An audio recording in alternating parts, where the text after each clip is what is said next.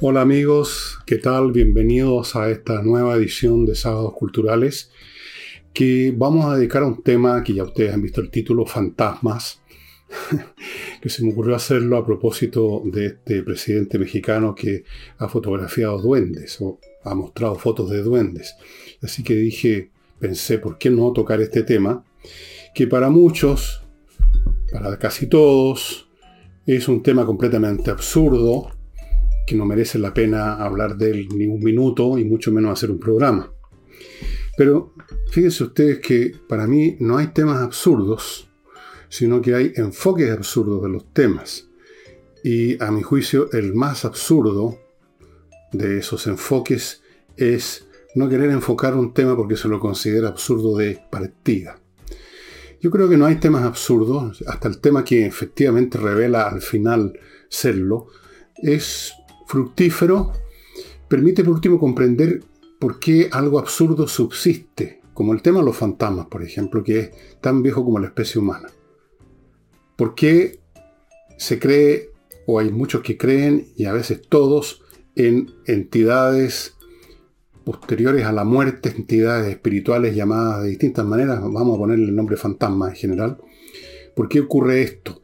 Y a mí me parece súper interesante porque como mínimo eh, permite desentrañar la, la psicología en su raíz más íntima del ser humano y de las circunstancias de su vida, porque una creencia que dura miles y miles y miles de años, que hasta el día de hoy funciona en muchas variantes, no solo hay quienes creen en fantasmas, sino que creen en duendes, creen en bueno, creen en muchas cosas, creen en una vida espiritual, entendida esta como algo que no opera en el ámbito de la materia.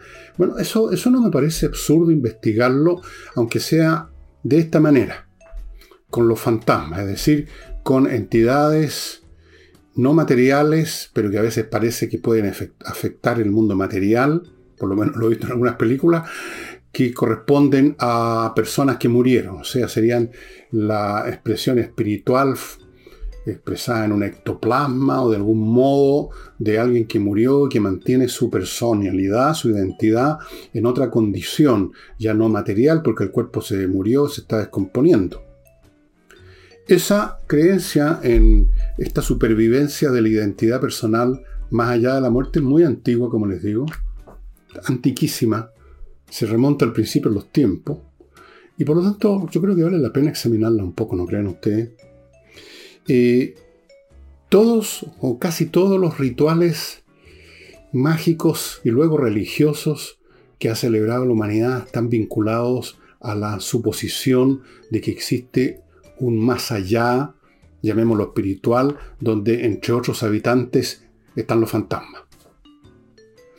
Muchos rituales mortuorios de culturas primitivas, muy antiguas, algunas de las cuales todavía subsisten en algún rincón de alguna jungla, llevan a cabo determinadas ceremonias con los que han muerto,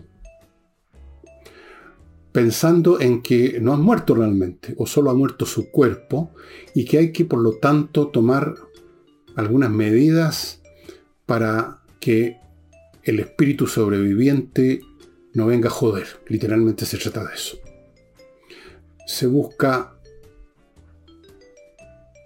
no sé si domesticar, abuenarse con los espíritus de los muertos, incluso ponerlos al servicio de la familia.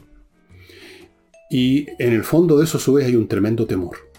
Y ahí vamos a la raíz de estas creencias, de las creencias en la magia, de la creencia en los fantasmas, de la creencia en los espíritus, de la magia en su conjunto y finalmente de las religiones.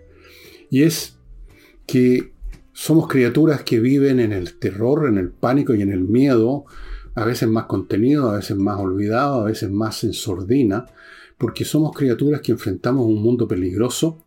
En cualquier momento todos sabemos que nos puede pasar algo, ya sea directamente a nosotros, a nuestros seres queridos, que, como dicen los gringos, shit happens. Y entre esas cosas que nos van a pasar o que le pasan a nuestros seres queridos está la muerte. Una de las experiencias más brutales del ser humano es la experiencia de la muerte. Piensen ustedes cómo, cómo concebían los hombres de las cavernas Y las mujeres también. Me apresuro a agregar para que no digan que eso no soy... ¿Cómo, cómo, cómo aceptaban, cómo concebían el hecho que una persona que estaba bien en un momento dado, en otro momento estaba muerto, tieso, sin hablar, sin moverse, empezando a descomponerse? ¿Cómo podían comprenderlo? ¿Cómo podían asociarlo a algo? ¿Cómo lo podían gestionar ese fenómeno? Sí, es muy brutal y hasta el día de hoy lo es. ¿Cómo, cómo tolerar que un ser que uno ama desaparece, deja de existir? De ahí emerge la, la, idea de que existe algo que sobrevive. Desde luego el hombre primitivo no le era difícil hacer esa, llegar a esa conclusión porque él consideraba que todo lo que lo rodeaba en términos de fuerzas naturales que no entendía eran el resultado de la voluntad de dioses locales, de espíritus malignos o benignos que desataban la lluvia, el rayo, la tormenta, las inundaciones, la sequía, todo.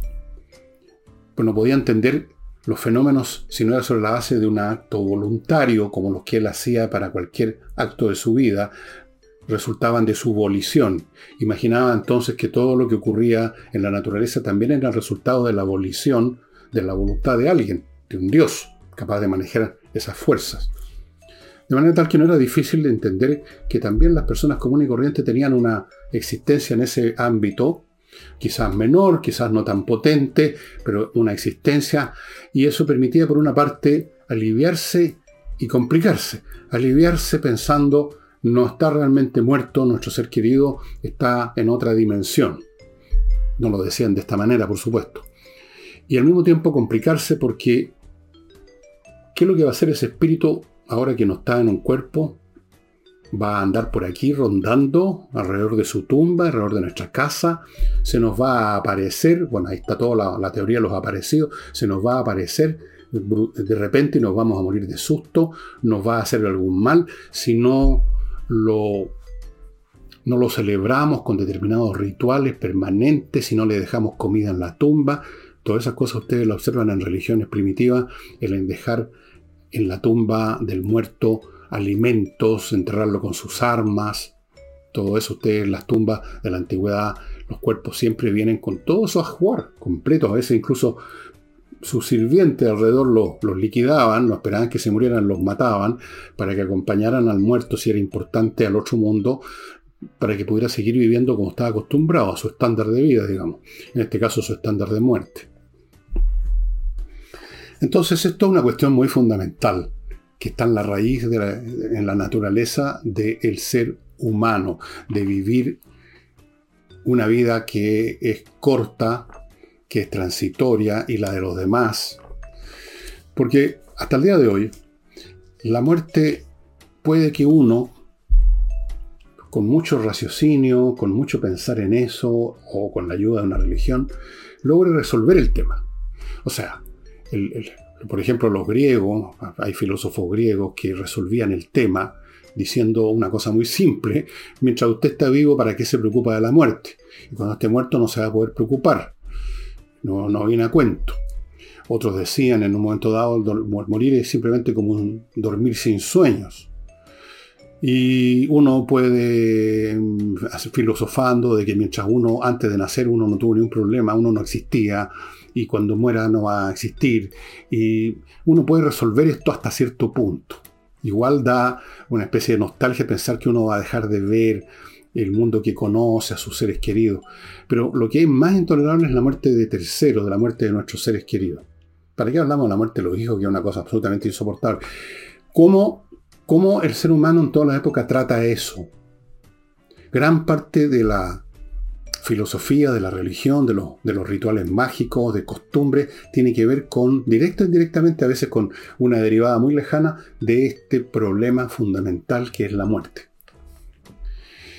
Y una de las muchas maneras de resolverlo es decir, bueno, en realidad la persona se le murió el cuerpo, pero su espíritu subsiste, está en otro mundo, está en el cielo, nos está esperando, y hay gente que cuando ha sufrido unos minutos de, en que supuestamente estaba muerto, pero no lo estaba, puesto que después revivió, eh, cuentan más o menos la misma historia, que llegaron a un paraje maravilloso, que ahí estaban todos sus seres queridos esperándolo.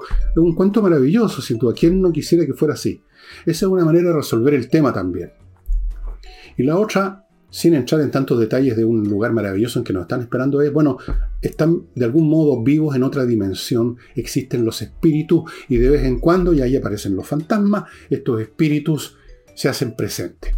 A veces en buena, normalmente, por lo menos en las películas, en mala y dejan la crema. Y, y, vienen todas las historias que todos ustedes conocen, que yo conozco, de historias de penaduras. ¿Quién no ha estado en una conversación sobre mesa, sobre todo de noche, en que se llegó al tema y alguien por lo menos en la mesa cuenta que a él le pasó o que alguien le contó que le pasó o alguien le contó que a alguien le pasó o que leyó una penadura. Yo tengo historias de penaduras que me han contado, una de ellas mi madre, que está en el cielo, por supuesto, su espíritu, su espléndido e inteligente espíritu. Ella me contó una penadura, o sea, me contó varias, pero de la que más me acuerdo es una que corresponde a su padre, mi abuelo Pedro Darruí. Pedro Darruí murió en 1939 cuando ya se avisoraba, no me acuerdo la fecha, no, no, lo sé, pero un poquito antes, un poquito después, que se desató la Segunda Guerra Mundial en septiembre de 1939. Francia hacía rato que se sentía amenazada, Pedro de Arruy era francés. Y muere Pedro de Arruy, pasa un año, mi madre está viviendo en otra casa, y un día sueña porque fue un sueño, las penaduras son en los sueños también, ¿no? Sueña que tocan la puerta, esas puertas de las casas antiguas con vidrieras, ¿no es cierto? Se llamaban mamparo, si no me equivoco. Y hay una silueta, abre y es su padre, con una expresión muy triste, Pedro de Ruiz. Era un hombre con su bigotito, muy francés. Y está triste, entonces mi madre dice, le pregunta qué pasa, papá, y él mira al suelo mi madre mira al suelo y hay un río de sangre y Pedro le dice a mi mamá en francés, eh, Voyez Lucie, mira Lucía, esa es la sangre de Francia. Y a los pocos días, en mayo de 1940, se inicia la campaña de los alemanes contra Francia y efectivamente corrió la sangre porque murieron 100.000 soldados franceses en esa batalla de un mes, la batalla de Francia. Bueno, es un sueño, simplemente, pero algunos dicen, bueno, los fantasmas también se manifiestan en los sueños, nos traen mensajes, nos hacen advertencia o nos consuelan. Álvaro Sala contó una vez de un sueño en que su padre, eh, en el programa que hacía con él los domingos, su padre le decía que estaba bien él y que cuidara a su mamá, en fin, cosas como es. ¿Quién no conoce esas historias? Les pregunto yo. ¿Quién no conoce historias de penadura? Y quizás alguno de ustedes ha tenido o ha creído tener una experiencia de que se le apareció un fantasma. Yo tengo una experiencia de niño, mi madre también me contó de otra, pero la cuestión de fondo es qué, qué sustancia tiene eso más allá del tema de que hay algo en la psicología humana que nos tiene pegados, aunque no seamos conscientes de ello, el tema de la muerte y de la vida en el más allá, si es que existe de lo cual los fantasmas son un capítulo, una parte, un aspecto. Pero antes de continuar con este tema, que yo lo encuentro entretenido, fíjense ustedes, porque revela como mínimo no lo que son los fantasmas, sino lo que somos nosotros. Parto, estimados amigos, recordándoles que se están terminando las matrículas para los cursos de ajedrez que se van a dictar en espacioajedrez.com a partir de abril cursos para todos los niveles, hay cinco niveles, desde el que apenas sabe mover las piezas hasta un jugador experimentado, para toda clase de personas, niños, niñas, jóvenes, viejos, etc. Para los niños a las seis y media de la tarde, una vez a la semana por Zoom, es en directo. En Zoom también a las 20 horas, a, a las 20 horas para los adultos. Los precios son súper, súper accesibles. Además, si usted se inscribe con su hijo, con su nieto, con su sobrino, hay descuentos por grupo familiar. Además, puede pagar en seis cuotas sin interés. Realmente es un curso fantástico. Estimado amigo, yo conozco al profesor, es amigo mío, Pablo Tolosa, maestro internacional de ajedrez, que creó este sitio. Los cursos son muy entretenidos. Usted va a aprender a jugar mejor ajedrez. Pero más importante que eso, para nosotros los viejos, mantener nuestra mente en buen estado y para los niños, formarla. Formarla con los algoritmos, con los protocolos mentales del ajedrez que sirven para todo. El cálculo, el análisis ordenado, la memoria, la concentración, etc. Espacioajedrez.com. Continúo con inviertanusa.cl, el sitio que le permite hacer inversiones inmobiliarias en Estados Unidos con la máxima eficiencia y seguridad.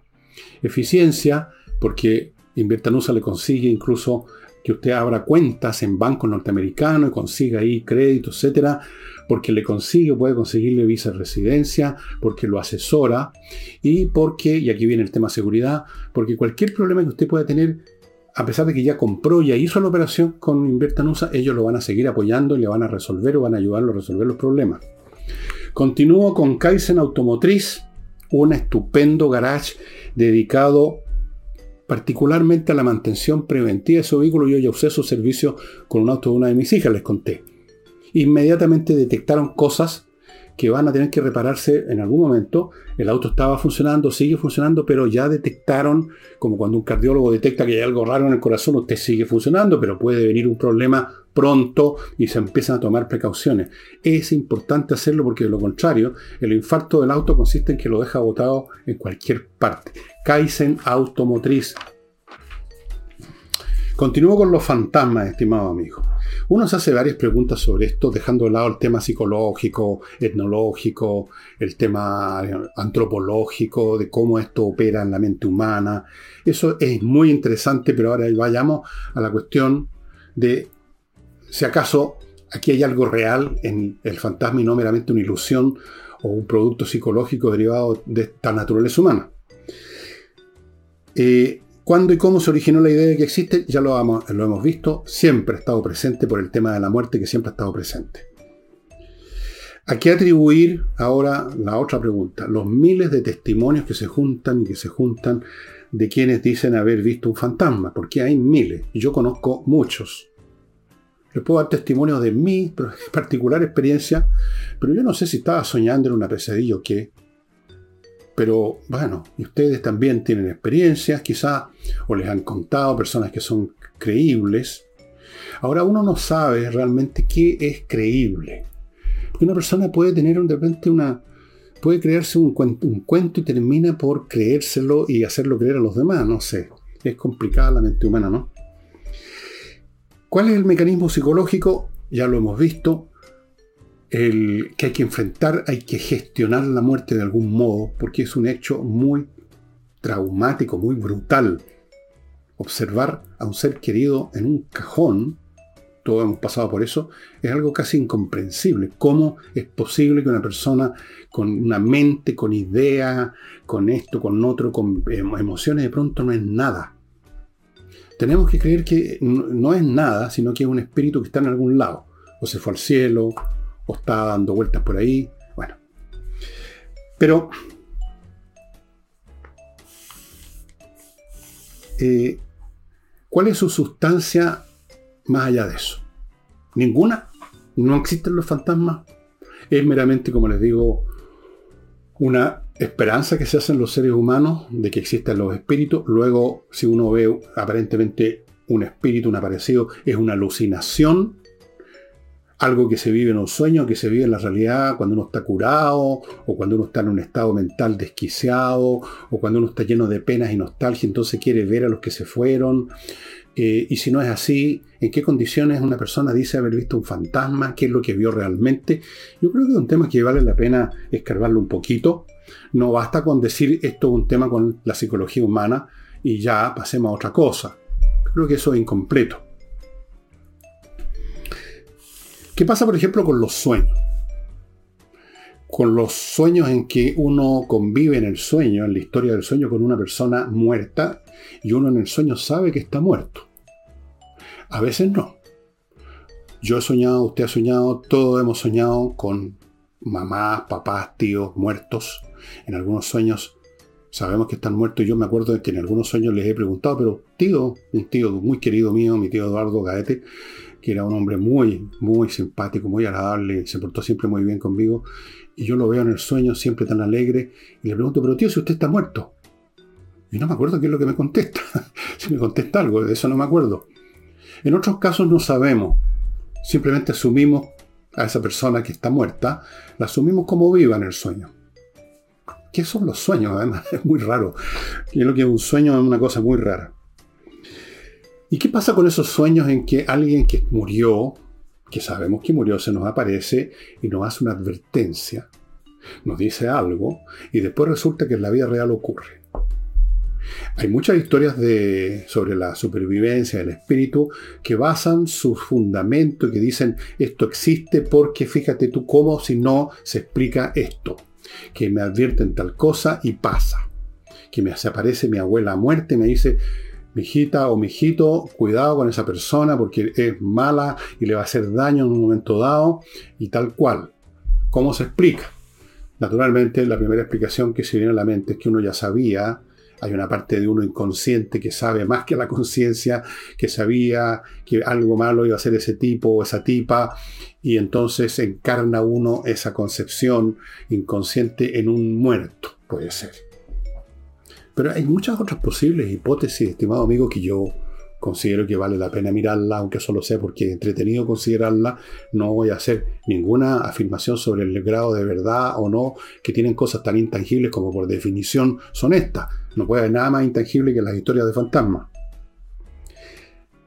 ¿Qué pasa si... Esta es una hipótesis que se me ocurrió a mí y quizás se le ha ocurrido a otros muchos también. Uno no sabe. Yo he pensado a veces que el muerto que se nos aparece en un sueño Viajó al futuro, cuando estaba vivo, vio algo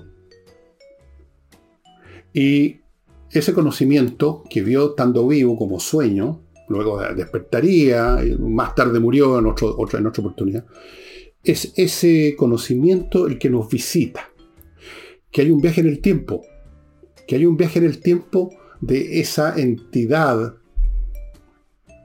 que estaba en el futuro. O sea, en otras palabras, aquí estoy diciendo de algún modo podemos viajar en el tiempo, porque el tiempo es circular y se toca y se muerde la cola y no una línea donde no hay ningún contacto entre el pasado, el presente y el futuro. ¿Por qué no? Entonces, nosotros mismos podemos estarnos haciendo una advertencia. Hemos en un sueño viajado al futuro.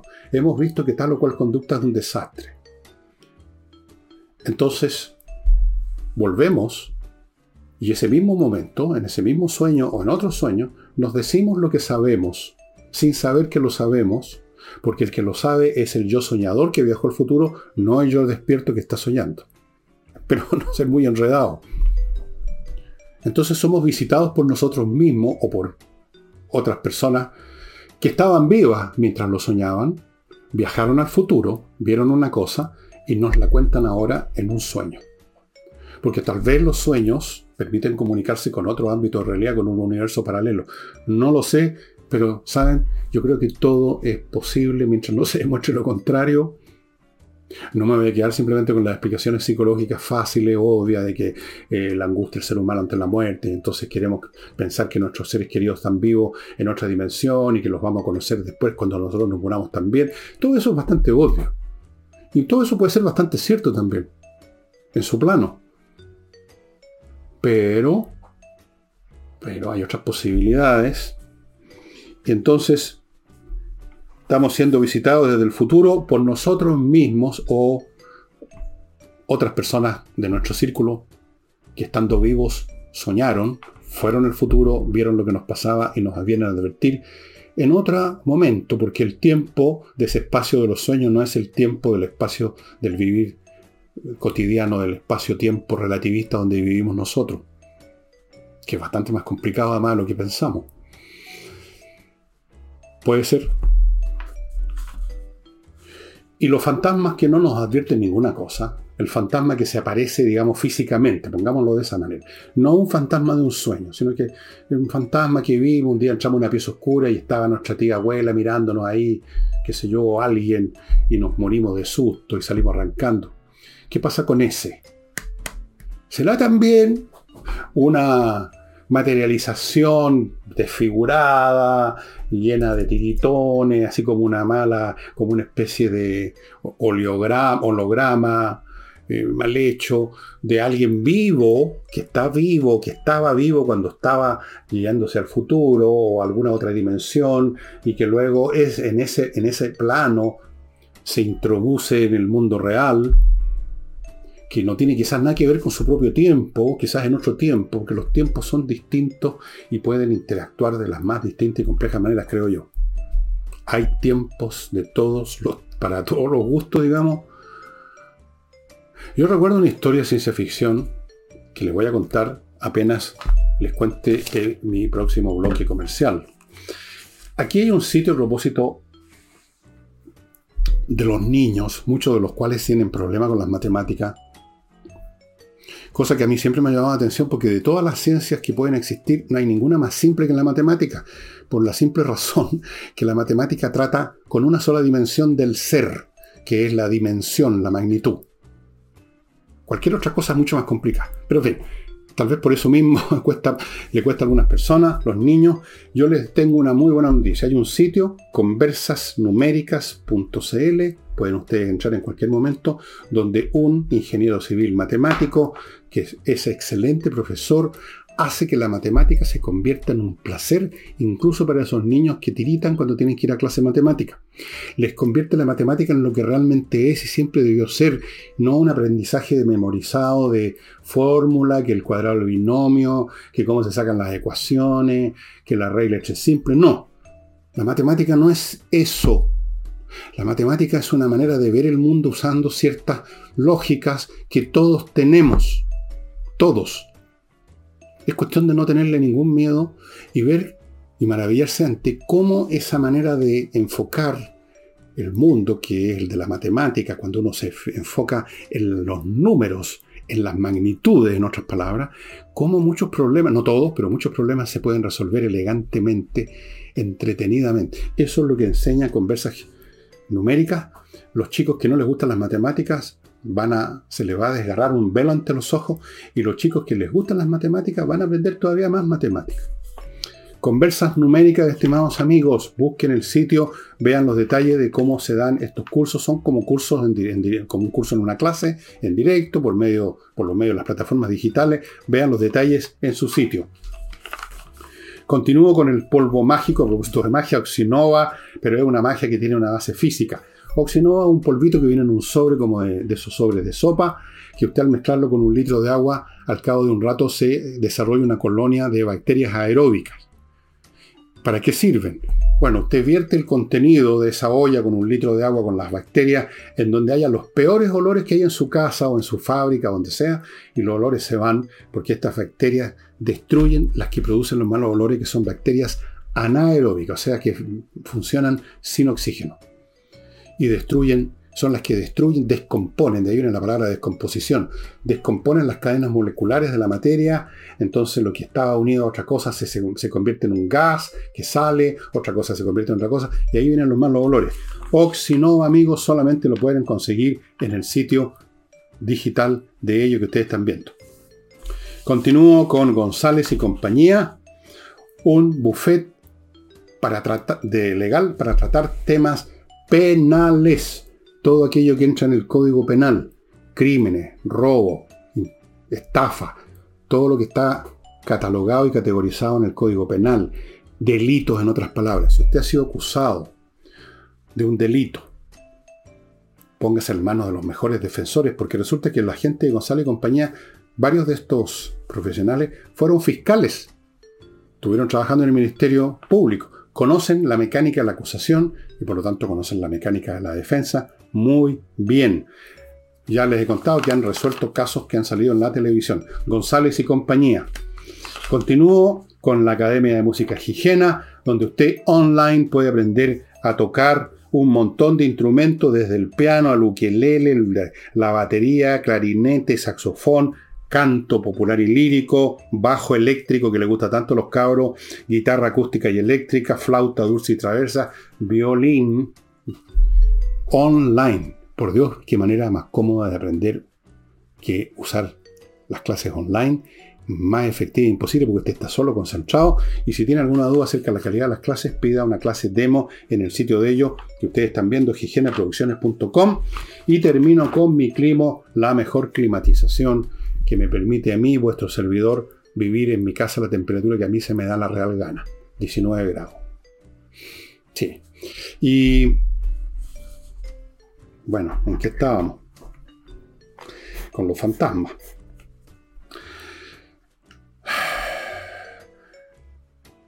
Por supuesto que lo más fácil con este tema es la postura escéptica a priori, un poco más o menos lo mismo que pasa con el tema UFO, que es mucho más concreto además porque hay, hay, mucha evidencia física, video y todo. Pero este tema por supuesto que no tiene tanta evidencia física, en realidad no tiene ninguna. Pero igual la actitud escéptica a priori a mí me parece bastante tonta, no me parece inteligente. A mí me parece que todo tema, por huevón que parezca, perdón la expresión, hay que investigarlo porque por último es interesante ver por qué es huevón. Y por qué tanta gente cree en eso. ¿Cuáles son los mecanismos que llevan a la credulidad o a la creencia en tal cosa? ¿No les parece interesante? Psicología de la creencia me parece muy importante porque los seres humanos vivimos básicamente con creencias, no con raciocinio con pasiones y con creencias que normalmente, como no se analizan, casi siempre tienen cero sustento, no tienen ninguna racionalidad, están basadas en un error, están basadas en, una, en un rumor, están basadas en una malevolencia, en una maledicencia, están basadas en una tradición, es lo que se dice, lo que la gente dice, y son una estupidez. Pero vivimos medio esas estupideces. ¿Y no acaso no es interesante examinar la mecánica de cómo se llega a creer y a la pasada ver, bueno, ¿qué podría haber de real en esa creencia? Porque tampoco se trata de ser tan arrogante y pensar que miles de millones de hombres a lo largo de toda la historia humana son todos unos imbéciles. Que son todos o todos han sido presas de la misma mecánica, sin ninguna excepción. Yo creo que estas cosas hay que investigarlas. Y es más, les digo, en algunas universidades norteamericanas, no me acuerdo exactamente el año, unos 30, 40 años puede que la cosa ya no, se haga. Hubo un departamento que estudiaba lo que ellos llamaban, si no temas de fantasmas, sino que de fenómenos, eh, tampoco usaban la palabra sobrenatural. Usaban otra expresión que suena más científica, pero al final de cuentas venía siendo lo mismo. Y desarrollaban instrumentos para ver si en alguna, eh, de algún modo, en algún aspecto físico, el calor, la temperatura, las vibraciones, eh, estas, entidades posibles podían manifestar su presencia en nuestro mundo físico relativista. Y hay una famosa, que yo no sé si todavía ustedes la pueden encontrar en YouTube, yo la vi hace muchos años, casi se me pusieron los pelos de punta, de, se filmó un experimento que se hizo a propósito de unas personas que eh, tenían experiencias eh, de este tipo muy fuertes.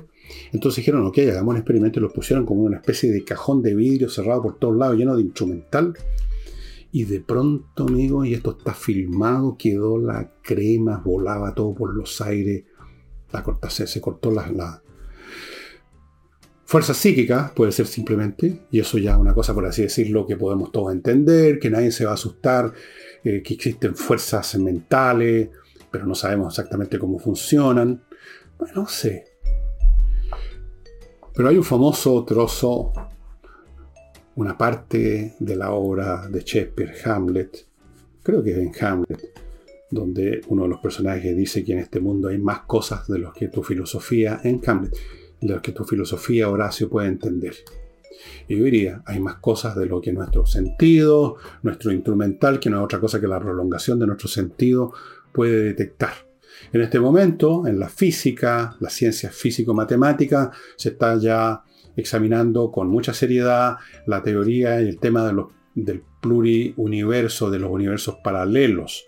Luego, si ustedes se meten, aunque sea un poquito, en la física cuántica, se van a encontrar con fenómenos que podríamos llamar mágicos, cosas que están a millones de kilómetros de distancia y que sin embargo actúan en pareja simultáneamente, como dupla.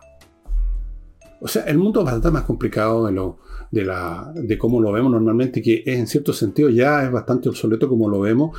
En general vemos el mundo en los términos de la mecánica de Newton. El tiempo, una línea que va para allá, la causa y el efecto. Es más complicado que eso.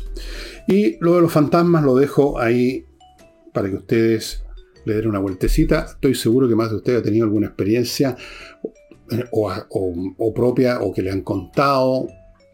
Em, ¿Quién sabe? Yo, yo simplemente dejo el asunto en suspenso. Y eso. Y en cuanto a los que digan que yo ya estoy cayendo en la senectú, puesto que hablo de los extraterrestres, que hablo de los UFO y ahora estoy hablando de los fantasmas, ok, lo que quieran, crean lo que quieran. Me importa un comino. La verdad, uno es lo que es, independientemente de lo que opinen los demás. Eso lo aprendí leyendo a filósofos, entre paréntesis. ¿eh? La opinión de los demás uno no la puede controlar. Normalmente siempre es mala. Siempre a uno lo tratan de disminuir, incluso cuando le reconocen un mérito dicen, sí, pero no es tanto. O tiene esta otra falla. Entonces, si alguien cree que me puse imbécil porque hablo de los platillos voladores porque hablo de los fantasmas, de los cuales, dicho, de, dicho sea de paso, no he dicho que yo creo en los fantasmas, no he dicho nada más que vale la pena investigar estos temas, vale la pena ver cuáles son las mecánicas que llevan a la creencia de los fantasmas, vale la pena mantener la mente abierta, vale la pena considerar que el mundo es más complicado de lo que creemos. Eso es todo lo que digo, me quedo con eso. Crean lo que ustedes quieran.